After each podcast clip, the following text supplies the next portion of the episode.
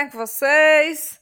Estamos aqui hoje no nosso nono episódio da review Nome do Vento. É o último da narrativa. O último, gente. Chegamos no último episódio da narrativa. Exatamente. Estamos aqui eu, Jordana, com Letícia. Lebissa. E aqui, hoje eu queria começar com uma errata, tá certo? Para falar que eu acertei.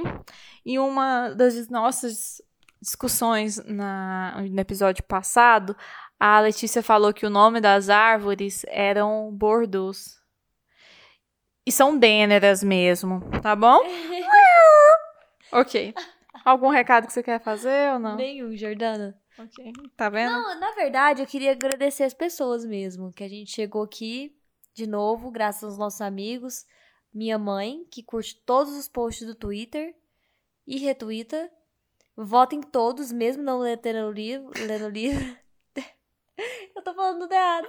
E, e a gente tem algumas pessoas que sempre comentam lá também. Então, muito obrigada, gente, de verdade. Sim. Agora comecemos, então, nos capítulos em si. Então tá, então. É do 84. 84 é o epílogo. Vai do 84 ao capítulo 92 e depois tem o epílogo. Ok? Então vamos começar no capítulo 84. Uma súbita tempestade. Então, lembrando, Coach nos episódios anteriores estava naquela aventura por Trebon, né? E tinha acabado de voltar para a universidade. É, para sua rotina de maneira geral, né? É, e ele não tinha ainda encontrado a Dena, apesar de muito procurar. Então, o capítulo 84 vai ter, vai começar com o coach encontrando ao acaso, assim, no, na rua, de, numa, no meio de uma rua de Inri mesmo, Dena. E Dena estava com um homem que, que nem ele falou, recendia a dinheiro. Esse homem era o Lentarém. Ele, inclusive, começa a questionar, além de conversar de maneira muito afável com Dena, ele questiona de maneira implícita se era ele aquele, o, o mestre Freixo, né? Eu não sei se ela entendeu direito a pergunta ou não, mas ela diz.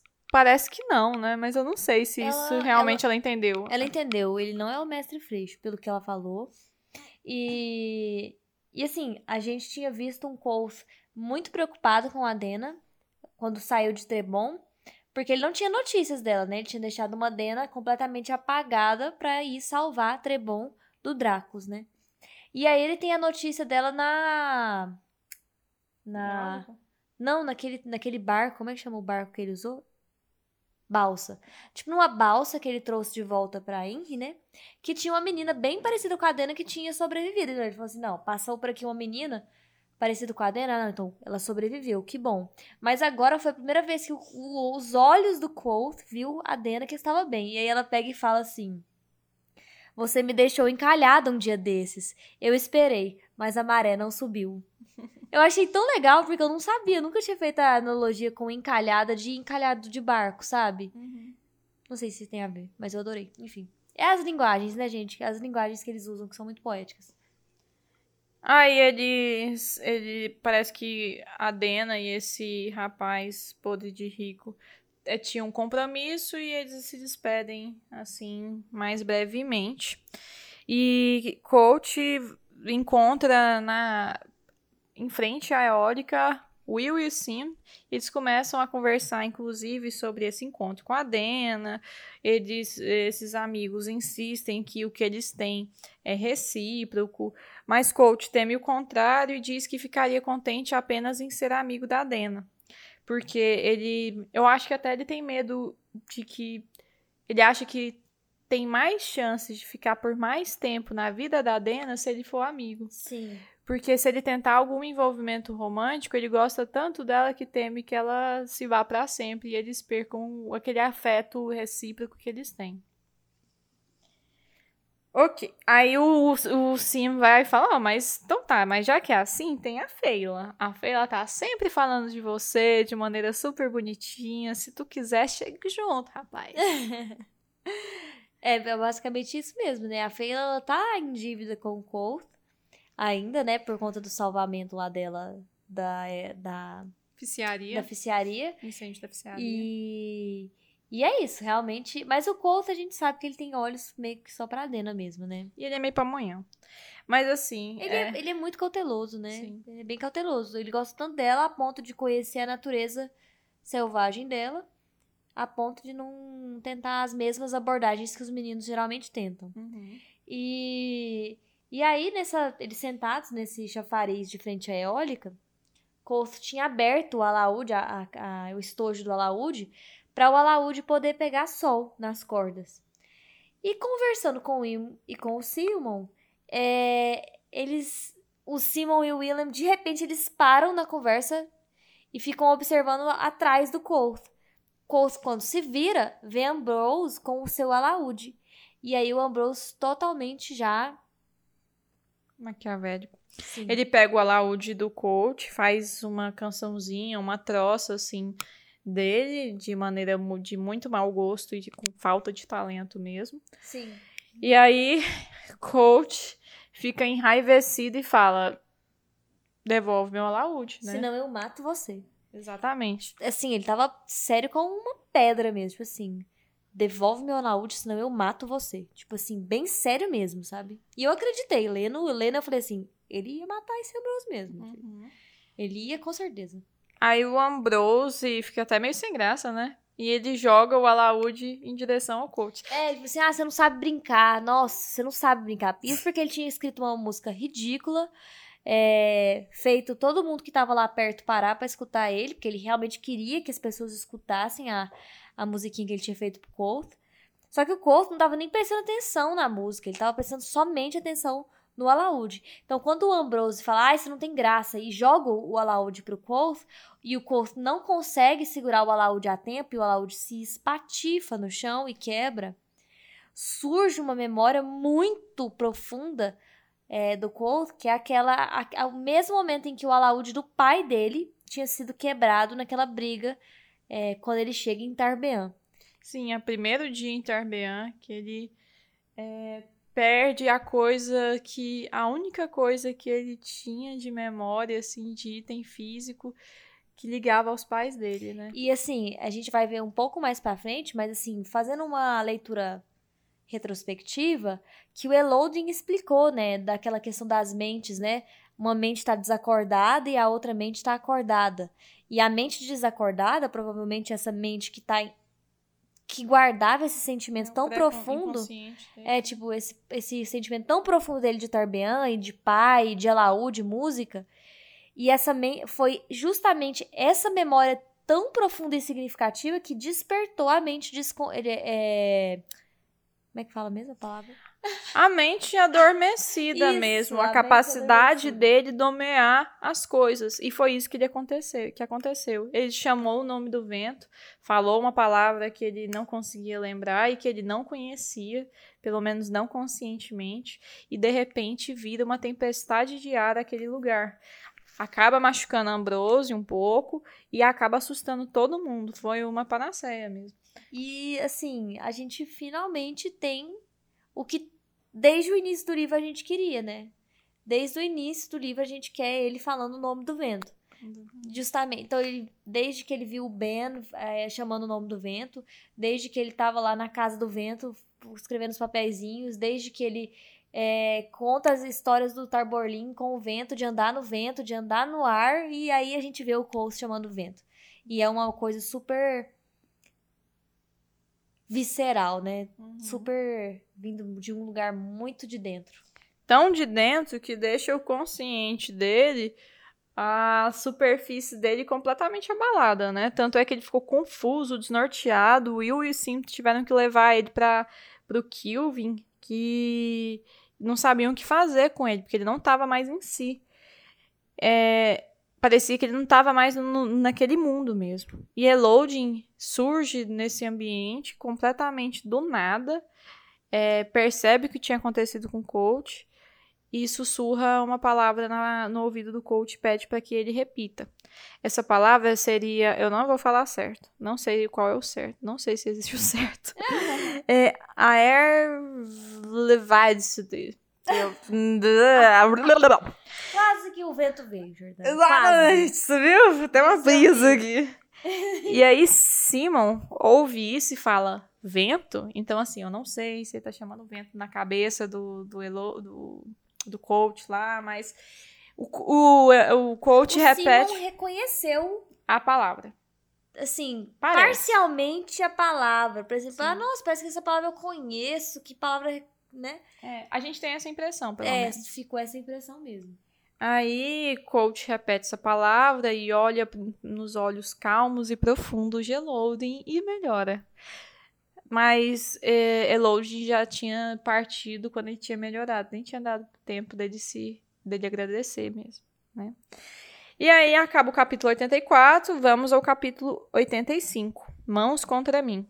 Depois disso, é, o coach dorme por 18 horas é, direto, assim.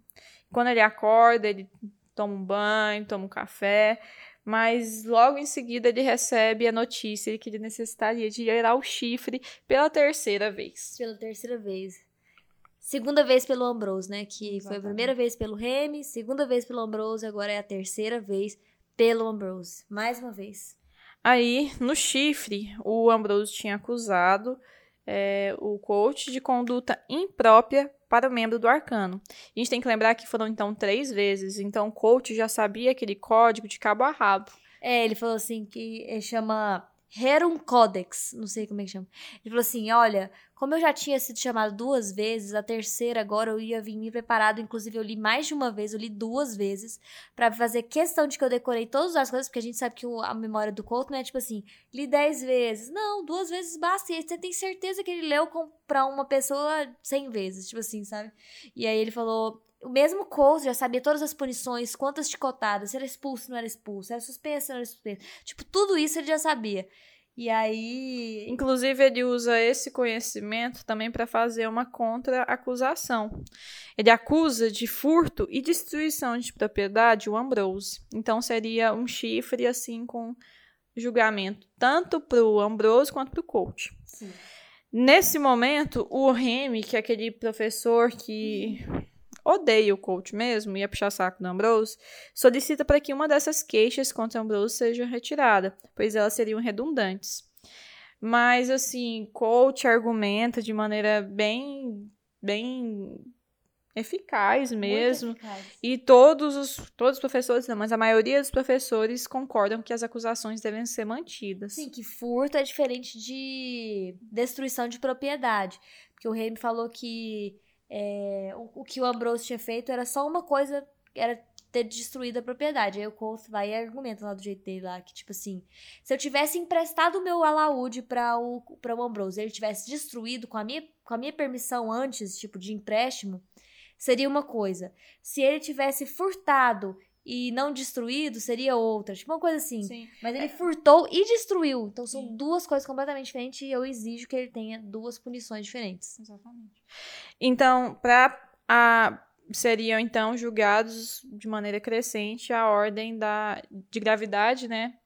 De ordem crescente de gravidade a essas, essas infrações. Então, primeiro começou Ambrose. Ele foi julgado pela pelo furto. Não, ele foi julgado pela destruição. É engraçado que. Não, ele foi, ele foi julgado pelas duas coisas. Não, eu sei, mas estou falando a punição de cada um. Ah, Para um, a punição para um seria pagar o suposto valor do alaúde do item roubado destruído, né? Que seria o valor do alaúde mais um talento de prata. O coach falou que ele pagou por esse alaúde nove, ta nove talentos e seis. Então, o, o Ambrose foi obrigado a pagar dez talentos e seis por esse por aquele instrumento. Sim, é. Agora, já para a segunda é, infração, é, coach solicita que seja feita a suspensão é, de Ambrose do arcano. Porque aí todo mundo acha absurdo. Nossa, furto, e só furto e excluir alguém do arcano mesmo, isso é meio exagerado. Aí coach, com a sua retórica maravilhosa, né, fala: não, implicância e mesquinharia, que foi o motivo pelo qual ele fez isso, são condutas impróprias a qualquer arcano, é, qualquer membro do arcano. não temos um arcanista sendo queimado em fogueiras por 200 anos, mas se vocês começarem a admitir que um relar tenha tais condutas, isso vai durar mais alguns poucos anos. Vai, vocês estão cavando a própria cova, né? E por conta disso, é, ele consegue até muitos votos. Ele consegue quatro votos a favor, mais cinco e meio foram contra. Então, é, Ambrose não foi suspenso, mas o coach ficou até surpreso até onde ele conseguiu levar essa argumentação. Sim. É... A ideia é de que existe uma lei, existe uma regra, mas que os, os acusantes, então, no caso, o Ambrose acusando o Couto e o Couto acusando o Ambrose, eles têm participação parcial da pena. Então, eles escolhem o número de Sim. chicotadas. É Achei é, interessante. Então, tipo assim, eles, eles têm uma questão eles têm um papel ali, Sim. parcialmente, de decisão. E o Cole é, decide não punir o Ambrose com, chico, de, com chicotadas. É, enquanto o Ambrose já coloca as chicotadas pro Cole, como a gente vai ver. Exatamente. E acho engraçado que o. Eles perguntam, né? Tipo assim, ele fala, quanto que custou seu alaúde, Cole? Ele fala, tipo, nove talentos. Aí o Ambrose, o quê? Esse, aquele alaúde velho, seu não custa 9 talentos nunca. Como é que você conseguiu tal dinheiro? Você nunca teve nem 10 talentos na sua vida. É, aí os professores, é, você tem que explicar, porque para um aluno que chegou aqui no primeiro bimestre, pedindo pra gente pagar para você estudar, meio complicado. Ele, ah, eu. A gente sabia que o Colt estava mentindo, né? Que realmente o allowed dele não tinha valido nove talentos. Aí ele, ah, eu, eu ganhei esse dinheiro jogando. Uhum. E aí, uhum. como eles sabem da inteligência do Colt, nem, com, nem tem como duvidar, né? Enfim, o, o Elodin, eu acho que nessa hora ele riu quando escutou. Tipo assim, o Elodin é muito trela. Uhum. E é isso, né? Aí foi estabelecido a. Ai, ah, não, fala do Colt. Ah, e agora chegou o momento do julgamento do Colt, né? É, Primeiro, Ambrose determinou que queria que fossem seis chicotadas e teria a segunda parte da pena. Então, os professores aceitaram, concordaram, seriam seis chicotadas mesmo. E a segunda parte da pena, que seria a expulsão da universidade. E os professores também concordaram. Ou seja, coach seria punido com seis chicotadas, mais a expulsão da universidade. E, a, e aí o coach ficou revoltado, né? Revoltado assim, ficou sem chão. Aí ele falou: minha vida estava acabada. Sim. É, uma coisa que eu quero é, só falar para vocês é que a gente tem um código de leis é, próprio para a universidade. Então, dentro daquele território da universidade existe esse Rerum Codex. E ali os próprios mestres, que os próprios mestres, eles aplicam as leis da universidade. Fora da universidade, existem outras leis, que é a, a chamada lei férrea. Hum, e, e é isso, eu quis falar isso porque eu acho importante. Eu acho Generalidades. importante. Generalidades. Cultura do nome do vento. Então tá, então partimos então para o capítulo 86, que é o fogo em si. Ah, essa parte é muito boa e ela é muito dinâmica também. O reitor pergunta: algum professor objeta essa medida? Tem alguma obje objeção? Aí Elodin fala: eu objeto. É... Todos a favor da suspensão da, da, da, expulsão. da expulsão?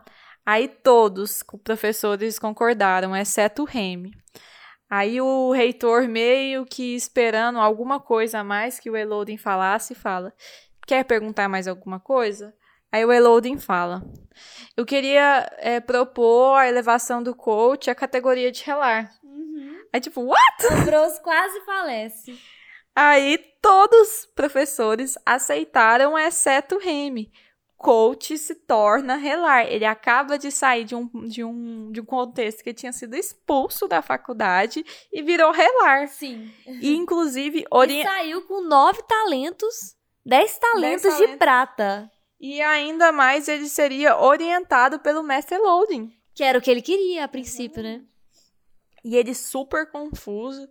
É, ele começa a conversar com o Elodie para tentar entender o que, que aconteceu, né? Tipo, what? A univers... Aí o Eloding começa a explicar. Não, deixa eu te explicar. Então, o que, que acontece? A universidade foi construída a partir de uma universidade ainda mais antiga e ainda assim, entre aspas, mais exclusiva. Tinha cerca de 50 é, alunos nessa universidade. E além das matérias normais, matemática, linguística, esse, esse tipo de coisa, línguas, né, esse tipo de coisa, é, um grupo ainda mais exclusivo começou a aprender outras coisas, a, a magia verdadeira, que eles fundaram então o grupo dos, dos arcanistas, do uhum, arcano. O arcano, uhum. Quem tinha a percepção, assim, de ver as coisas de maneira como elas realmente são, ou seja, capacidade de ver Elar, que é a tradução Elir. Do Elir, perdão, ele, ele pertencia, então, a... a, a Entrava no arcano. Ele podia entrar no arcano. Para evoluir é, hierarquicamente no arcano, você tinha que provar suas capacidades, suas maestrias em outras partes. Como, por exemplo, para você subir do Elar, Elir, para o relar, você tinha que mostrar uma capacidade para nomear as coisas. Sim. Que é o relar mesmo, né? Que é o que, que, o que relar quer dizer, capacidade de orar, capacidade de nomear. Sim. E ele até fala uma coisa assim: naqueles tempos o arcano era um, um destilado forte, agora é um vinho aguado. Eu adoro porque a gente tinha comentado tanto que os, os mestres eles são muito bons nas matérias que eles dão, né? Então, por exemplo, o Elxadal é bom em simpatia, o Kilvin é bom em singlística, o Eloding em nomeação, mas não significa que eles não saibam as outras matérias. A gente vê o tanto que o Eloding conhece de história. Então ele sabia do Koyan Rael, lá da Casa dos Ventos, e agora ele contando um pouco da história da universidade pro Colt também. Eu acho muito legal. E aí ele, ele o Colt pergunta, né, tipo, como que eu chamei o vento? E, e a, o Eloding fala que das mentes que a gente tinha comentado, que, que, que aconteceu de desencadear, de ele acordar a mente desconhecida dele. E ele falou, tipo assim, não, então como eu não posso invocar o nome do vento? Por que eu não consigo lembrar o nome dessa palavra? Por que, que eu não posso chamar ele?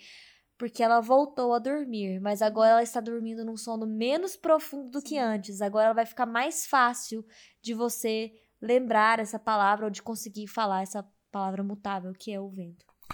Ele fala, inclusive, o seguinte: o seu ódio, o sentimento intenso é, desencadeado nessa, nesse conflito que você teve com Ambrose, é, acordou esse urso adormecido. Sim. E que agora esse urso, que nem a Letícia falou, voltou a dormir, só que de maneira menos intensa, só que a gente precisa aprender a domar ele, a, a aprender a invocar ele na hora que a gente quer. Ah, sim. E aí ele, ele mesmo fala assim: é, é muito comum a gente é, invocar a nomeação, primeira nomeação, de um momento de vem com uma emoção muito forte. Aí ele fala da primeira vez que ele. Invocou. Que ele também, ele também chamou o nome do vento. Foi o, o nome do fogo. O Eloding? Uhum, foi. foi. do fogo? Foi. Mas continua. É o nome. Foi na aula, foi numa aula do Elxadal, ou uhum. seja, a diferença de idade entre os mestres, né? Tipo assim, o cara era professor do outro. Uhum. Porque o Elko Sadal não quis revelar, tipo, uma simpatia muito avançada. avançada. Tipo assim, muito, muito avançada. E aí o, o, o Colt pega. Espera, existe esse tipo de simpatia? Existe uma simpatia ainda mais avançada? Ele é, agora que você relar, você vai ter acesso a coisas que você antes não tinha. Aí ele, ah, professor, aproveitando. Eu... Na época eu tinha acesso ao arquivo.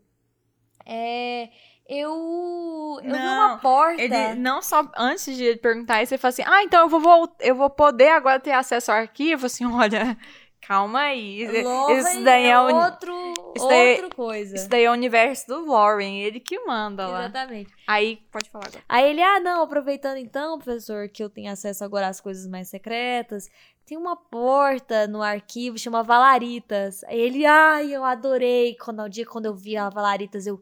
Isso é loading. Eu surtei, eu queria saber o que tinha dentro dessa porta. Bom, para você que é relar, você. O único segredo que você pode ter acesso é. Essa porta existe. tipo. É tipo aquelas áreas secretas dos Estados Unidos que esconde OVNI, sabe? Tipo, elas nem existem para nós mortais. Sim, entendi.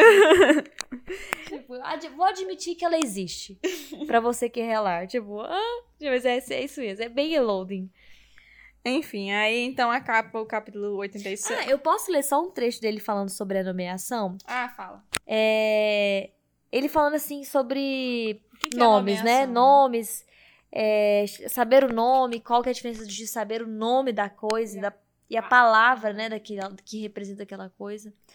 E aí ele fala, mas, mas, por exemplo, as palavras então não têm poder, as palavras, eu falo aqui, não tem poder nenhum. Aí ele, é mesmo? Aí ele pega e chama, tipo assim, como é que era o nome do menininho? Eu... Fulano! Aí vem um menininho, tipo assim, José! Aí vem um José. O que, que, é, foi, mestre Elodin? É tipo um mensageiro lá. José, leve essa minha, minha toga pra, pra tal lugar. E aí, Co? Aí vai o José se retira. E aí, Co? Você tá percebendo que tanto que é o poder? É claro que é um poder ridiculamente inferior ao nome da, da coisa. Mas é. Aí ele fala o seguinte: é, é, as palavras são pálidas sombras de nomes esquecidos. Assim como os, os nomes têm poder, as palavras têm poder. Elas podem acender fogueiras na mente dos homens. As palavras podem arrancar lágrimas dos corações mais empedernidos. Existem sete palavras que farão uma pessoa amá-lo. Existem dez palavras que dobrarão a vontade de um homem forte. Mas uma palavra não passa de uma pintura do fogo. O nome é o fogo em si. Isso me faz lembrar daquelas aulas de gramática que coloca aquele retrato do. do.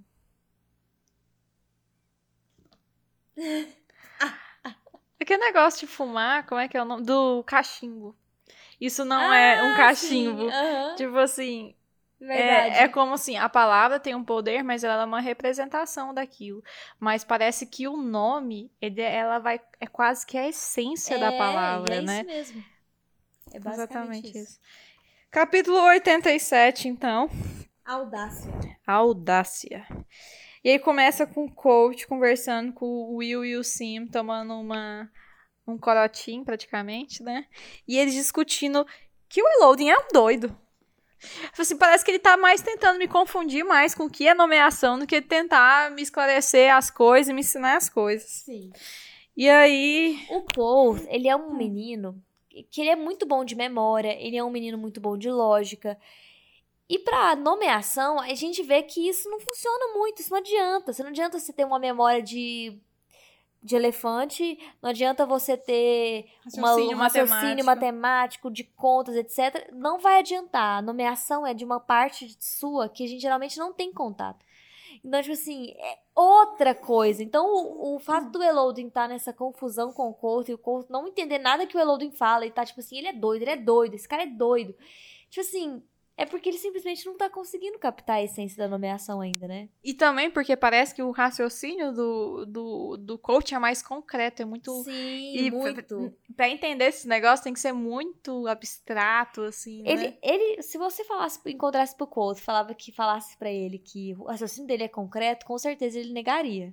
Exatamente. Ele falaria que o raciocínio, na verdade, dele é super abstrato. Ele é um poeta, ele é escritor de músicas e, ao mesmo tempo, contador de histórias. Ele escreveu músicas sobre sentimentos. Tipo, eu escrevi músicas tipo o, o vento soprando uma folha na primavera, uma palavra assim. Mas para nomear, ele ainda não aprendeu. E tá tranquilo também. Tipo assim. E talvez seja essa a, esse o motivo, essa abstração tão grande que ele entrou em contato com o sofrimento, a partir do sofrimento, Ai, arrasou! que seja a chave dele ter conseguido nomear tão cedo e dele ser um bom nomeador no futuro. Arrasou. Gostei muito desse pensamento seu. Seu arraso sempre. Aí eu esqueci o que a gente ia falar. Ah, lembrei. Então ele acaba esse momento aí de conversar com os meninos, beber umas e vai jantar com a Auri né? Ele, inclusive, leva uma bebida alcoólica para ele. Eu fico pensando, gente, esses, essas crianças têm que parar de beber bebida alcoólica. Mas ok. Aí eles conversam, tem aquelas conversas poéticas de sempre. E aí ele pede, assim, um pouco sem graça. Então, Auri. Não, é porque assim, calma. A gente tem que ter calma para falar da Auri. Ele leva o lanchinho dele, a janta dela sempre ele leva, né? E aí sempre eles le ele leva de tipo assim, ai, o que que isso traz? Aí, tipo, ah, um pedaço da lua, essas coisas, geralmente eles falam, né? Aí ele leva uma garrafa de vinho deles. do mel. e aí ele fala, o que que essa garrafa tem? Aí ele fala, tem uma pergunta no fundo. Uhum. E aí quando eles vão jantar e eles vão bebendo vinho, a garrafa esvazia, a Auri pergunta, qual que é a pergunta que ah, você tem? Verdade. Aí ele, Auri, é, você poderia me mostrar é, o, subterrâneo. o subterrâneo. E aí ela até faz uma troçazinha da, da cara dele, tipo assim, Nossa, Colt, eu achei que você seria mais cuidadoso ou cauteloso. Aí ele, Desculpa. você tá brincando, você tá brincando, né, Áurea? Ela, eu tô. Ela tá assim, ah, ela é muito divertida. E ela é muito elegante, sabe? Ela é muito. Ela tem um. A Auri, ela é uma das personagens que a gente também traz um pouco de curiosidade. Não, ela é a pessoa mais abstrata desse mundo. Eu adoro ela. Ela tá, tipo, em primeiro lugar, em segundo lugar tá o Elodie. É de aham, sim. Aí eles, aí eles vão... E, ela, e aí ela topa levar ele. Sim. Aí ela- eles entram naquela gradezinha metálica da debaixo da macieira. E aí começa. Inclusive, então ele começa, eles começam a descer e parecia o que ele achava ser mesmo, né? Tubulações, canos, parecia um labirinto deles. Mas à medida que eles vão descendo, ele percebe que tem construções grandes debaixo da universidade, e bem antigas mesmo. Só que assim, imponentes. O que me faz pensar que talvez o que esteja debaixo dessa universidade seja a antiga universidade. Olha que legal. É... Isso é uma teoria da Jordana, gente. É, mas eu acho que está certa. e é basicamente assim que acaba o capítulo 87, começa o 88 com um capítulo grande, extenso, grande. muita coisa acontece, que é o 88, interlúdio procurando. Engasguei, conversei. Eu acho bem interessante, porque aí voltamos para a pousada Marco do Percurso, né? E aí chega, tá? Como tava nas noites do dia da cega, que é geralmente as noites que os meninos vão, né? O, o Cobb, o velho Cobb, os meninos. Eles voltaram pra beber, pra comer, pra conversar e tal. É, e aí eles veem um cronista é, e perguntam, né? Sempre é o Cobb, porque o Cobb é um velho curioso, né? Ô bicho curioso. E dono da razão. E dono da razão, muito. Tipo a Letícia. Ah! A- e- Continua. Aí, é, ele, ah, ele é um, ele é só um escritor, um escriba que veio fazer o testamento pro Baixo. O Baixo andou se sentindo mal depois daquela, é, daquela doença, uma doença lá que o Coulson falou, ah, lembra daquela doença e tal. Enfim, o, é, o justificou que era um testamento pro Baixo. E aí o Kobe chama, chama o cronista pra sentar com eles e ele começa a contar umas, as histórias. E eles estavam contando as histórias do justamente do Colt, Uhum. né? Sem saber que o Colt era o hospedeiro, mas contando justamente os feitos das histórias do Colt. E é engraçado porque eles contam de. O Kobe, principal, Kobe, principalmente, sei lá como é que fala, ele conta de maneira super floreada. E inclusive no- histórias que a gente já ouviu. E a gente. É muito engraçado. É assim. totalmente diferente, assim. Super distorcido. Num momento diferente, ele, tipo assim, momentos que a gente leu nesse livro eh, agora sendo contados pelo Cobb de uma maneira totalmente distorcida. E o cronista fica tentando corrigir ele.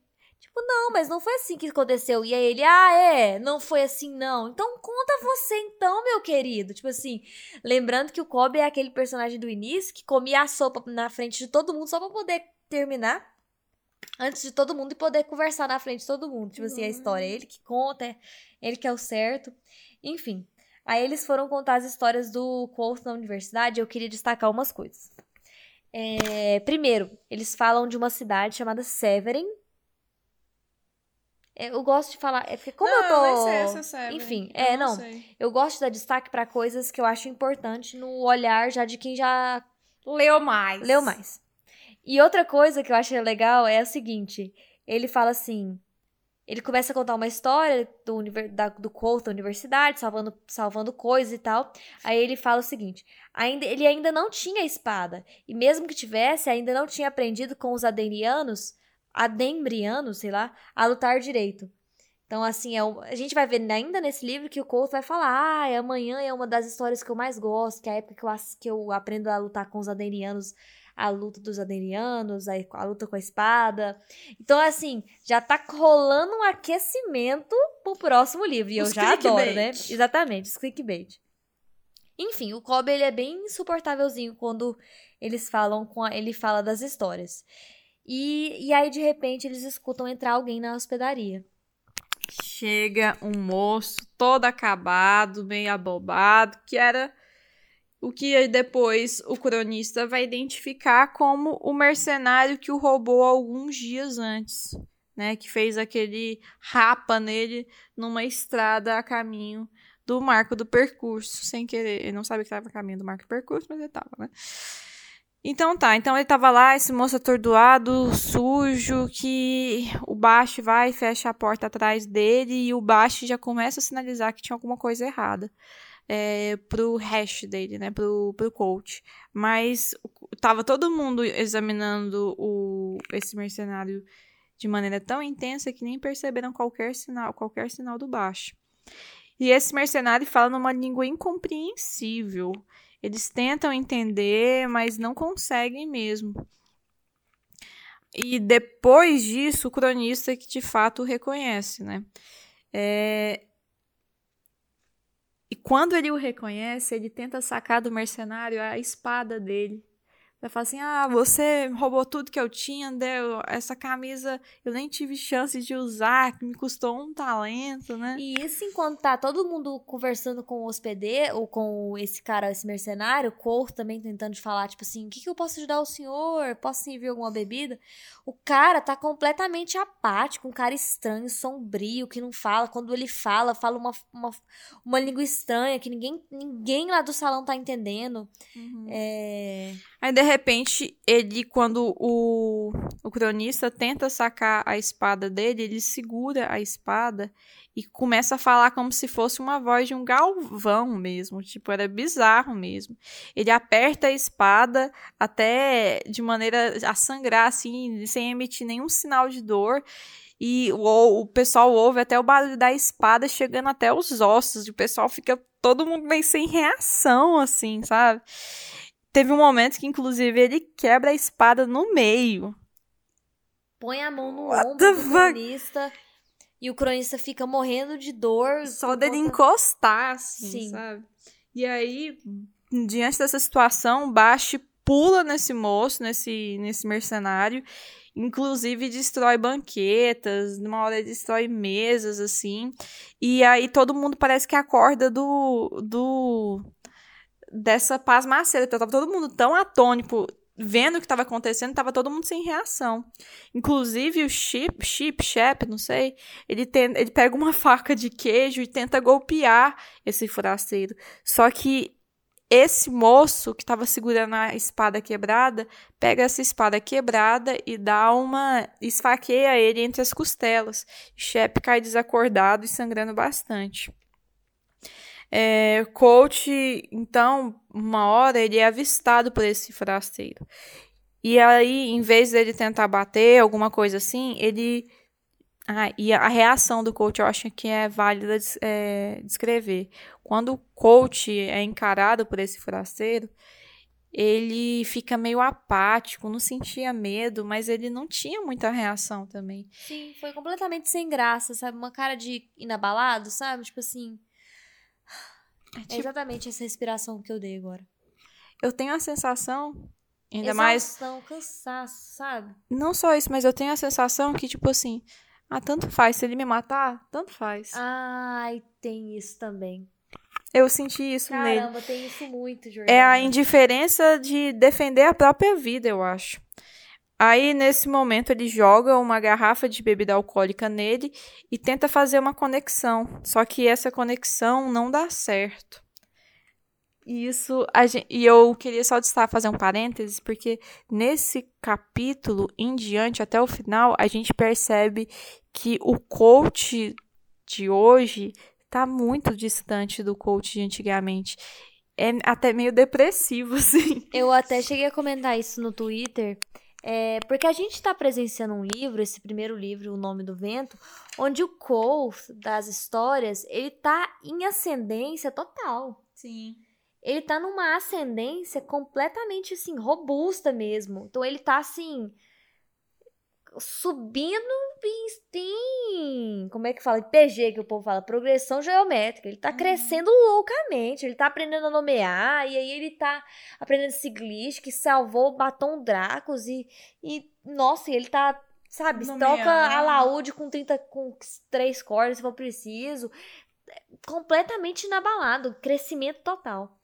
E aí, nós não sabemos o que vai acontecer nos livros ainda 2 e 3, talvez 4, não sei como é que vai ser o, o Patrick. E aí a gente tem um, um no presente completamente apático, sem fazer conexões de simpatia. Não consegui. né? É, é, não consegue, que, que não canta. Então, assim, eu cheguei até a comentar com. ah, fazer um desenho, né? Que se o Cole fosse um gráfico mesmo, a gente tinha o início do gráfico com uma curva super subindo. Aí essa curva ficaria num vazio depois, porque a gente não sabe o que vai acontecer nos livros 2 e 3. E logo depois essa linha ressurge no gráfico, mas numa linha completamente assim, tocando quase O zero. o zero, porque o, zero. o Colt na, na pousada marca do percurso, você vê que ele continua com uma memória sagaz, mas que os poderes mágicos, tudo aquilo que parece que tem a ver com algum tipo de magia foi perdido. Sim. Ele não tem mais simpatia, ele não tem mais música. Ele realmente se tornou uma sombra do que ele era. Sim, exatamente. Enfim, aí desenrolando o rolo lá daquele desse forasteiro, né? Por fim, o que foi de O Bast consegue, né, acertar ele. Sim, mas o que foi de fato é, ter alguma reação mesmo que conseguiu realmente derrubar ele foi o aprendiz do ferreiro, que com aquela barra de ferro Ele bate vinha usando, né? exatamente, com- Desde o Israel. quase como um amuleto, né? Ele começa a bater nesse nesse forasteiro até ele parar de mexer mesmo, até matá-lo. E um pouco antes, inclusive, dele de fato terminar de morrer, ele vomita um, um líquido preto estranho e e aí acaba, né? E aí ele morre e logo em seguida é, a pousada se torna o centro das atenções daquela cidade, uma cidade pequena, que pouca coisa acontecia. Tinha uns que falavam que ele estava com alguma doença, uma hidrofobia, sei lá. Outros falavam que era um papadoces em, em abstinência. Outros falavam em- em demônios mesmo. O que justificava, né? Tipo assim, aí a gente vê a presença do Condestável, que até eu e a Jordana comentamos que a gente acha que Condestável é o xerife mesmo. Então a gente achava. Tem o. O prefeito? Prefeito não. É o, prefeito. prefeito e o Condestável é tipo algum aplicador da lei. Uhum. Tanto é que nessa parte ele fala. Ah, o, o Condestável veio investigar porque ele tinha que aplicar a lei férrea. Sim. E ele nem sabia direito o que estava acontecendo, o que, que tinha que investigar, porque aquilo ali é uma cidade geralmente É um tão vilarejo, pacata exatamente. que, tipo, ele nem tinha noção do que, que ele tinha que averiguar, investigar, assim. Aí o boato que mais, assim, ganhou repercussão mesmo de lógica pela população foi que o, o cara era um mercenário, era um viciado em Dênera, que foi atacado diversas vezes e não sentiu nada, porque é um efeito da Dênera, não sentir nada, é um anestésico potente. E aí foi, aconteceu que foram, as pessoas foram indo embora, foi to- indo todo mundo embora, ficou Bast, cronista, Colt e o aprendiz de ferreiro, que foi o que matou justamente o mercenário. E aí esse aprendiz de ferreiro tá completamente quieto, calado na dele, o baixo arrumando, o Colt arrumando. Inclusive com a barra de ferro ainda do seu lado. Sim. E, e aí ele vira pro Colt e fala: Eu acho que não foi Dênera. Eu acho que foi um demônio. Isso pro Colt, falando pro Colt. E aí o Colt pergunta: Por que, que o senhor acha isso? Por que, que você acha isso? Aí ele: Você, Colt, tem uma barra de ferro. É, de. é, barra, alguma barra, alguma coisa assim. Não, é tipo um bastão, assim, parece ser de outra coisa além de ser ferro. Sim, você tem um tipo um porrete a- de baixo aí no seu do seu Balcão. balcão. E você não usou ele. E você foi justamente usou a garrafa de álcool pra tentar colocar fogo naquele cara. Você também pensou que ele era um demônio. E aí, os outros tentaram meio que é, falar, não, as papadoce é muito comum mesmo. Mas coach fala, não, ele era um demônio mesmo. Pra dar um pouco mais de paz de espírito, assim, no, no menino mesmo. E que, inclusive, ele fala, meu nome não é rapaz, né? Meu nome é Aaron. É. Porque ele, ele é uma pessoa diferenciada, né? Ele não é, tipo, todos, o, como todos os as pessoas daqui de vilarejo. Ele veio de fora, ele tinha uma percepção mais aguçada da realidade. E ouvindo isso do Colt, né, tipo que era um demônio, Aaron se sente mais tranquilo e vai embora pra casa. E fica os três lá, o Baixo, o Cronista e o Colt, matutando sobre o que poderia ser, é, porque eles sabem que demônios não existem, que provavelmente aí o baixo é, começa, eles começam a falar que pode ser um daqueles encantados da terra do Baixo, só que é tipo um encantado do mal, alguma coisa do tipo. É tipo, o que o Baixo falou, olha, pelo que parece, é um Marra Uret, é uma espécie assim, é, é o troca-pele. De, de troca-pele mesmo, né? É, mas ele falou, aí o coach falou, ah, alguma coisa parecida da sua raça? Falei assim, ó, você me respeita, rapaz. Ele não tem nada a ver com a minha espécie, não. Esse, essa, essa raça aí nem faz é, fronteira com o meu povo. Sim. Aí ele fala, mas eu acho que ele seja realmente um troca-pele pelo comportamento dele, mas eu achava que eles, eles estavam extintos há muitos anos e o comportamento deste foi meio assim, meio bobo, meio lesado mesmo. Ele não tentou, quando estava morrendo, trocar a pele com outra pessoa, os movimentos dele eram meio lentos. Tinha alguma coisa de errada com ele. E qual seria o motivo dele estar tá aqui? Coach, que está acostumado a carregar toda a culpa do mundo nas costas, imagina que, que tenha sido ele mesmo tanto o motivo de ter aparecido esse troca-peles, como o motivo também de ter aparecido o Israel alguns dias atrás. Uhum. Por fim. E a, e a, própria ruína da sociedade, né? Uhum, exatamente. E. Outra, e aí, por fim, igual a Jordana falou, é, o Bast vai começar a tomar conta do ombro do cronista, porque aonde o, o mercenário encostou no ombro tá, tá esfriado, tá estranho, tá dolorido. E aí ele vai curar o cronista lá, com algumas coisinhas lá, e pede pro Couto, ah, Couto, vai lá pegar para mim. E aproveita o momento que Couto se afasta para falar pro cronista com um tom super sério, né? Não pergunta sobre a simpatia, porque a simpatia dá errado. Tá me ouvindo? Não é para perguntar sobre a garrafa, que é a hora que ele tenta quebrar a garrafa. E uma coisa também que a gente percebe é que coach, nesse momento, que Baixo está pedindo para pegar algumas, alguns elementos ali, algumas drogas para fazer o curativo, Parece mais que o coach que é o ajudante, que o coach que é o aprendiz, o baixo que está dando as ordens, o que realmente a gente tem a impressão que coach realmente é aquela sombra do que ele já fora, né? Enfim, capítulo 89 uma é tarde uma tarde prazerosa. Basic, são coisas assim, é um capítulo mais rápido. Ele fala sobre o açoitamento, que ele repetiu o espetáculo da, do primeiro açoitamento, não não falou, não sangrou, não, não sangrou, chorou, não, falou nada, exatamente. Ele comprou com dinheiro que ele ganhara do, do Ambrosio um alaúde super requintado, super chique, comprou ainda duas mudas de roupas usadas, o vidrinho do próprio sangue, ou seja, ele pagou a Devi, e ainda comprou um vestidinho novo para a Auri. Lembra que a Auri não aceita roupa usada. E aí ele fala assim, no cômpito foi uma tarde prazerosa. Exato. Apesar do açoitamento, eu aproveitei bastante esse dinheiro. E, a, e, apesar dos 47 ou 57 pontos Sim. que ele recebeu mais tarde com a mula. Sim. Aí, capítulo 90, casas semi-construídas. Então tá, então a rotina do coach toda noite agora era explorar os subterrâneos com a Audi. E ele começou, inclusive, a entender os nomes meio bizarros que a Audi dava para cada lugar. Não era uma lógica muito direta, mas de fato tinha uma lógica por trás. E eles acham um cômodo, eu acho que é em Loadouro, alguma Enfunado. coisa. Enfunado que nesse cômodo dava para algum outro local assim, que era uma, quase que um cômodo que ia se, se diminuindo, diminuindo, até ficar quase com um metro de altura. Coach entrou por ele, mesmo com medo de ficar preso, e ele quase de fato ficou, e de repente o capítulo para. O capítulo para e depois mostra, segue uma continuação que ele chega imundo no dormitório feminino, escondido, para tentar encontrar para encontrar a Feila. Feila, perdão.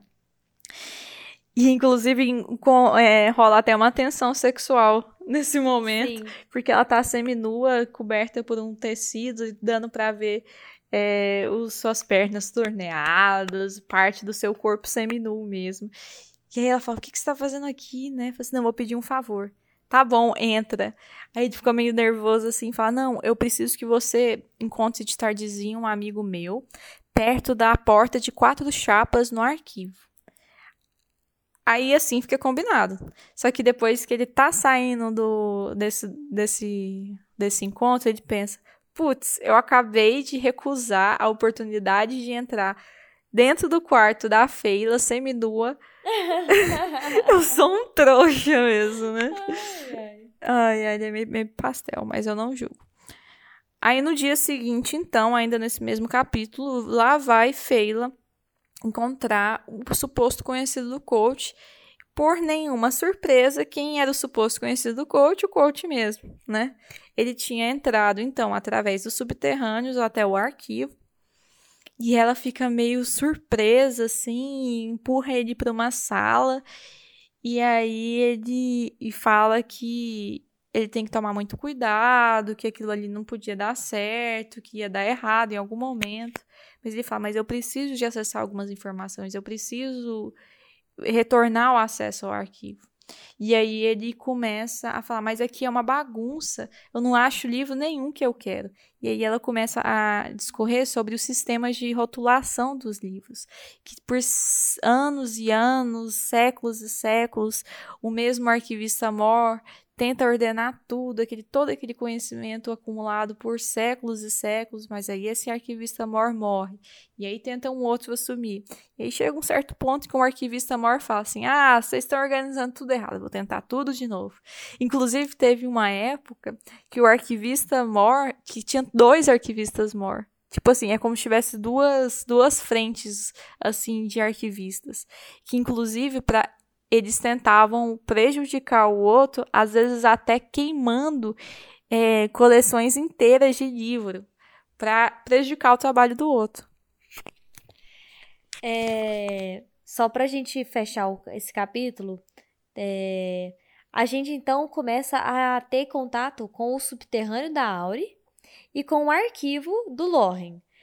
É, na, no caso da Auri, é, tem os nomes, eu imagino assim, que são, são muito bons. Então, os nomes, só pra gente ter uma noção uhum. dos nomes. Plumário, Saltos, Bosque, Fundura, Cricrido, é, Urso de Cera, Enfunado. Esse enfunado, que é um dos nomes que ela dá para esses setores do subterrâneo, eu, eu pesquisei no Google o que significa enfunado. E é abaulado em função do vento. Tanto é que quando ele, ele fala assim, enfurnado, Auro, mas eu não tô entendendo por que é enfurnado aqui. Aqui tá cheio de vento, aqui tá super fresco. Mesmo estando a vários metros, tipo assim, ele fala que tava a 30 metros abaixo do solo, tava um lugar super ventilado. Por que que é enfurnado? Ela, não, não é enfurnado. Aí ela pega a capa do Colt e, e coloca na lateral, e aí a capa dele faz tipo um barco, sabe? Tipo. Ah, aí ele, ah, não é enfornado, é enfunado. Aí ela ri, toda felizinha que ele tinha entendido a, o nomezinho dela. Eu achei tão bonitinho, porque quando eles acham essa passagem que a Jordana falou, que é essa passagem que vai pouco a pouco se encolhendo, o corpo para caminhar nessa passagem, teve um momento que ele teve que, tipo assim, engatinhar, não, engatinhar não, a se arrastar, rastejar. Nossa, deu agonia essa Nossa, parte. deu muita agonia de ler essa parte. E aí ele fala assim, você me espera, Auri, é, pra, eu só vou ver onde é que vai dar. E ela falou, e você, e se eu não vou, e se você não voltar? Ele, não, então se você, você vai me buscar. Aí ela, não, então tá. é bonitinha demais que ela ficou esperando o Colt. E aí, igual o Jordano falou, o, ter, o, capítulo termina com ele falando assim: E eu achei o que eu tava procurando. Uhum. Então ele achou através do subterrâneo a passagem pro arquivo, a passagem secreta. E usando a lanterninha dele. É, a lanterninha que ele fez do. Olho de, de vaca. É, olho de boi. De boi. E, e aí o que que acontece que ele foi chamar a Feila? Poxa, ele finalmente conseguiu acesso ao arquivo ele finalmente vai poder é, procurar sobre o Chandriano, sobre o Zamir. Só porque ele chega num arquivo caótico, que não tem nenhuma organização. E aí a gente chega, vai de novo naquela parada do conto. Que por mais inteligente, às vezes acontece coisas que são caóticas na vida que a mente lógica não compreende. Mas enfim, é, isso é para todos os seres humanos. Porque ela falou, Colt, meu filho, o que você está tendo, essa dificuldade que você está tendo, eu, porque ele, ela é meio que, ele, eu não lembro o nome, mas eles são meio que, esses alunos são auxiliares do Loren, tipo assim, né, Sim. né, que é ela, o William. São arquivistas também. Tem uma palavra exata para isso, não tô lembrando agora. Mas assim, é, o, o- fica aí a hipótese diagnóstica de que o coach ele é meio autista. Enfim, aí ele vai pra Feila justamente por conta disso, tipo assim, Feila, eu preciso que você me ajude, porque eu quero muito saber, eu quero, eu quero muito achar sobre o Xandriano, sobre a Amir, Ele Só não fala porque essa- diretamente isso. Só- é, não, ele pergunta depois. Ele, eu falo, eu queria falar. aham. É, aí ela fala assim. é, e, e essa. E aí não é. Tipo assim, ele, ele julga o arquivista. Vocês não sabem arquivar. Aí ela, é mesmo, a gente não sabe arquivar? Então, peraí, vamos pegar esse livro. Esse livro aqui, você colocaria onde? Ele, ah, bi- biografia. Mas e se fosse não sei o quê? Ela começa a fazer umas perguntas e aí ele vai se enrolando, porque realmente é super difícil arquivar os, os livros. E eu acho muito legal isso. Enfim, é isso. Achei fera também. É muito mais difícil organizar uma biblioteca de centenas de anos, não é mesmo? Sim. Enfim, ah, então, capítulo 91, Digna Perseguição. Digno de perseguição. Digna de perseguição. Ah, verdade, perdão. Então ele fala mais ou menos como é que passa o período letivo de outono, né? Então El- Elodie ensinava, entre aspas, parecia que ele mais queria confundir o coach sobre o que, que era o processo de nomeação do que de fato fa- esclarecer ele sobre isso, né? Mas aí volta o pensamento concreto de coach. Tem o progresso, então a gente não tava, tava tendo quase que um progresso nulo nessa arte da nomeação, pelo menos é, é, o coach julgava assim. É, Feila tinha também o a Feila e o arquivo, né? Então Feila estava ajudando ele a como é que achava as coisas dentro do arquivo e o coach passava horas buscando respostas, estudando para as inúmeras perguntas que tinha, principalmente em relação ao Chandriano. E ele passava também muito tempo indo para a eólica. É, indo para a eólica, ele conseguia ver a Dena. De vez em quando, não, né? Na verdade, sempre ele encontrava a Dena acompanhada de algum pretendente. Sim, ela fala que com a transição de outono para o inverno, o tempo piorando, cada vez mais ele encontrava a Dena na, Uhum. lá em Ningri. E, e aí é- é- o capítulo restante é basicamente ele refletindo sobre a Dena, na- novamente naquele tipo assim, falo ou não falo, e aí o Simon falando que a Dena é cruel, e aí ele fala, cruel é uma boa palavra para descrever a Dena. É, quando uma tempestade vem e destrói toda a casa, você não fala que a, que a tempestade foi má com você ou que a tempestade foi é, mesquinha. Você fala que a tempestade foi cruel. Então a Dena, ela se compara com eventos naturais mesmo. É, eventos selvagens. E aí ele pega e ele faz uma pergunta, depois ele vai para aquela Koyan Rael, a casa do vento, faz uma pergunta sobre a Dena, joga o papelzinho e o papelzinho fica rodando, rodando, rodando eternamente e não dá uma resposta para ele. Aí ele é, não tem resposta para ela, né? Ah, e outra coisa, que ele faz um novo clickbait. Ele fala também que a rixa de Ambrose foi meio que deixada de lado temporariamente.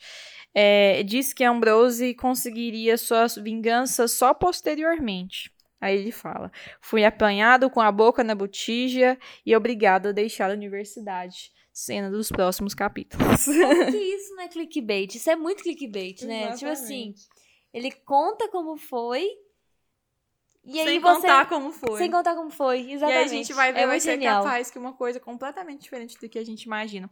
Porque como eu imagino, eu imagino que ele vai ser pego na boca da botija no arquivo. Sim, Mas eu suspeito que talvez não seja tão assim. óbvio assim, né? Porque o Pat Porque Patrick. a gente viu que ele não incendiou o Trebon, Exatamente. né?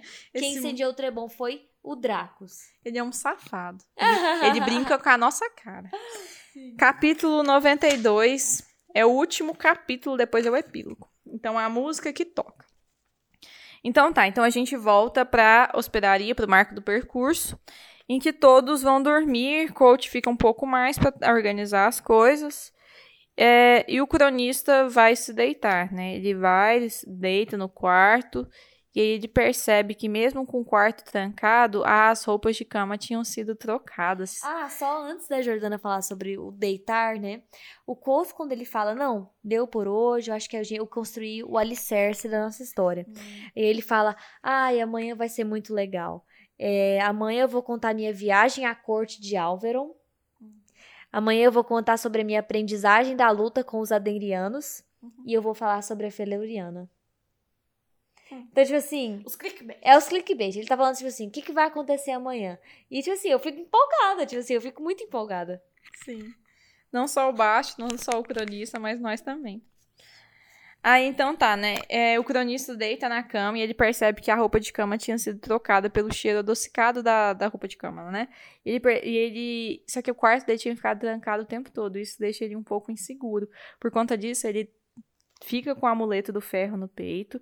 Ele tranca a porta e não só tranca a porta, ele empurra uma cômoda pra trancar a porta. E só assim ele consegue dormir em paz. Só que no meio da noite, o fucking Bast, Bast ele acorda, eh, aparece na, na, na ponta da cama dele assim, e ele acorda super, super assustado, né? E o Bast começa a ameaçar ele. Olha, você vai curar, basicamente, o, o coach, né?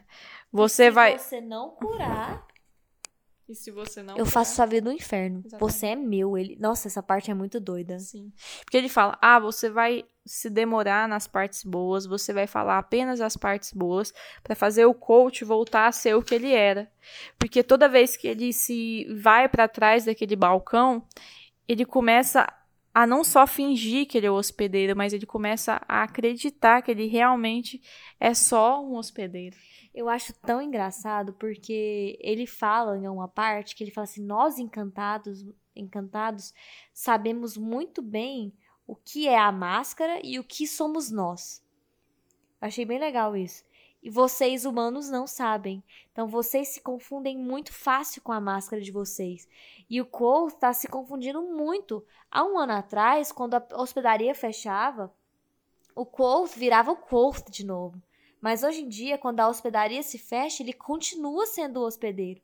Ele continua sendo coach. A desgraça. Lembra que o Kilvin falou? É, sim, sim, demais. E, e, e a gente tava até conversando aí, Jordano, o quanto o Baixo ele é meio obsessivo, né? A gente não sabe explicar por que, que ele é obsessivo desse tanto com o Colt. Tipo assim, a ponto dele fazer ameaças graves pro, Sim. pro, pro, pro cronista. Tipo assim, de fazer a vida do inferno, do, do cronista um inferno na Terra. Tipo assim, eu vou fazer sua vida um inferno nos quatro cantos se você não fizer o que, que, que eu quero. Vou- Eu, eu, eu, você é meu, eu te controlo. Tipo assim, é uma coisa, tipo assim, bem. Sabe quem que é, sabe o que que é essa atitude meio servil e até meio às vezes inocente, mas por outro lado bem má, assim, me lembra? Qual que era o nome daquele Dobby Ah, do Harry Potter? Nossa, é, mais ou menos, porque o Dobby era muito gentil, né? Tipo assim, ele não tinha muito. Mas o Dobby tinha- fazia uns ele- Ele estragos. tinha umas atitudes meio. Mas assim, É. essa, essa essa coisa de ser super servil é, ao seu amo, Mas no caso, o Colt não tem consciência disso, né? não. Pelo menos até Igual onde a gente. É. pelo menos Igual até a gente sabe, né? E aí ele fala outra coisa, né? Que, que nesse diálogo ele solta. É que ele fala assim: você foi um dos que, um dos que pegaram a minha, a as pistas que eu mandei. Eu mandei várias. Você foi o- um dos que pegaram a garrafa que eu, que eu joguei no mar. Tipo isso, sabe? Então, tipo assim, ah, eu vim aqui porque você se embebedou num, num lugar e você falou demais. Ele, não, eu não me embebedei. Fiz de propósito. Isso é um pedido de socorro. Eu queria que alguém viesse aqui. Podia vir qualquer pessoa. Podia vir inimigos. Que eu, que eu, que eu estaria bem. Será que é por isso que essas coisas estão aparecendo? É, né? Tá... Oh, meu Deus! Jordana, genial! Eu não tinha pensado nisso. Às vezes, ele, nesse pedido de socorro, essas coisas estão começando a acontecer porque tá soltando pistas demais, às vezes, né? É, faz sentido. Faz É, é sentido. bem dóbio. é bem dóbio, bem, bem doidão, malucão. Mas outra coisa que eu achei engraçado, é uma coisa que eu achei importante nesse capítulo também foi o seguinte, ele o Bash, ele tinha é, encorajado alguns meses antes do coach mesmo escrever suas próprias memórias.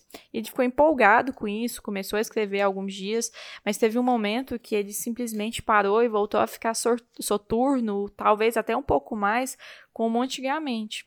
Então, assim, tinha escrito algumas páginas que ninguém nunca leu e que tinham ficado esquecidas na, na, na cômoda dele lá. Mas assim, ele precisava que alguém ressaltasse apenas os atos heróicos, não o motivo pelo qual o coach se, se penalizava tanto, que a gente começa a pensar, putz, o que, que aconteceu, né, de tão grave. Enfim, aí acaba o capítulo, o último capítulo do livro, 80, 92, e aí vamos ao epílogo, que não deixa de ser um capítulo também, bem breve, mas é. E tal como o primeiro capítulo, o título é um silêncio de três partes. Então tá, então agora quais são os silêncios? O primeiro é o silêncio das ausências. É essa quietude oca, repleta de ecos, de coisas que faltavam. Faltavam hóspedes, faltavam música. E ele fala assim, é, pudera, não podia haver música. Uhum. Então, tipo assim, tem, realmente tem uma coisa muito pesada mesmo que envolve essa ausência de música na vida do coach. O segundo silêncio é o do cronista, que é imóvel, esperava de olhos arregalados à espera do sono, que não vinha, porque estava cagando de medo do Bash. Exatamente. E, mas era um silêncio pequeno e soturno. O maior silêncio é do terceiro silêncio, que era às vezes um pouco difícil de, de entender. Que era um silêncio que às vezes a gente percebia em um desenho louco de um livro de memórias em cima da escrivaninha que é a escrivaninha de coach. A gente uhum. começa a pensar: que desenho é esse, meu Deus? E era o Silêncios de Coach, o maior de todos que englobava os dois outros acima dentro de si. Era o som paciente de um homem que espera a morte. Uhum. Som de flor polida. Exato. Oh, isso foi muito deprimente. E, e, meio que veio com a sensação nos últimos capítulos de que o coach realmente está muito mal. Sim. É, então, gente, é isso finalizamos o livro, né, Jordana? Jordana leu as 600 e poucas páginas. Tá de parabéns, Jordana. Palmas para nós. E, e é isso, gente. Eu gostaria de agradecer, então, todo mundo que ouviu. É, os nossos amigos mais próximos, mãe.